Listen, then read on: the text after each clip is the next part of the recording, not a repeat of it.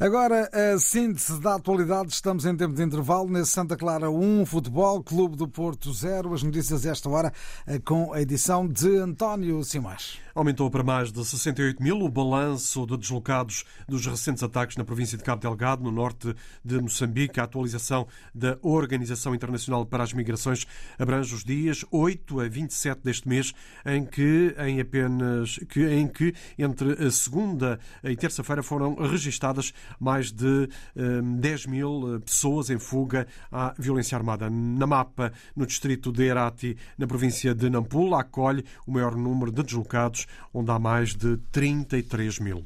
O encontro do G20 que decorre no Rio de Janeiro termina hoje. Este segundo e último dia vai contar com um, eh, o ministro brasileiro da Fazenda, cuja presença esteve em dúvida, como apurou o comentador da RDP África, José Gonçalves. Há muitas divergências a separar os ministros e os governadores dos bancos centrais, nomeadamente nomeadamente no que toca a questões que têm a ver com os atuais conflitos e também com a inflação. Afinal, Fernando Haddad, o ministro brasileiro das Finanças, vai poder dirigir presencialmente em São Paulo o segundo e último dia da reunião dos ministros das Finanças e governadores de bancos centrais do G20. No primeiro dia de trabalhos, Fernando Haddad pronunciou-se por videoconferência porque estava diagnosticado com Covid-19 mas testes feitos posteriormente, e ainda esta manhã, dois testes, deram um resultado negativo que permite ao ministro deslocar-se a São Paulo.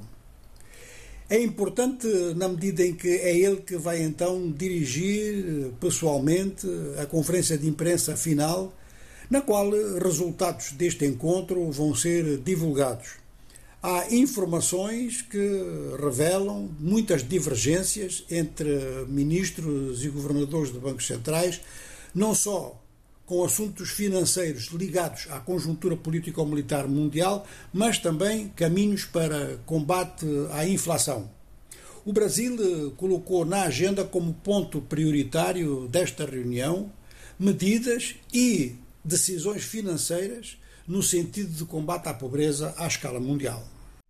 Na abertura dos trabalhos deste segundo dia, o ministro brasileiro das Finanças, Fernando eh, Haddad, defendeu a criação de um imposto global para os super ricos, solução para estes eh, pagarem mais impostos. A Assembleia Nacional Angolana aprovou hoje, na generalidade, uma proposta de lei que cria mais duas províncias e 161 novos municípios, eh, com os votos contra do grupo parlamentar da UNITA, o maior partido da oposição. A proposta foi aprovada com 101 votos a favor do MPLA e dois do Partido da Renovação Inovação Social e da FNLA, 79 contra da UNITA e duas abstenções do Partido Humanista de Angola. O ministro de Estado e chefe da Casa Civil do presidente um, Adão de Almeida disse que a proposta inicialmente previa a divisão das províncias do Mochico, Quando Cubango, Lunda Norte, Malange e Uige, mas foram apenas uh, priorizadas nesta fase apenas as duas maiores, neste caso Mochico e Quando Cubango.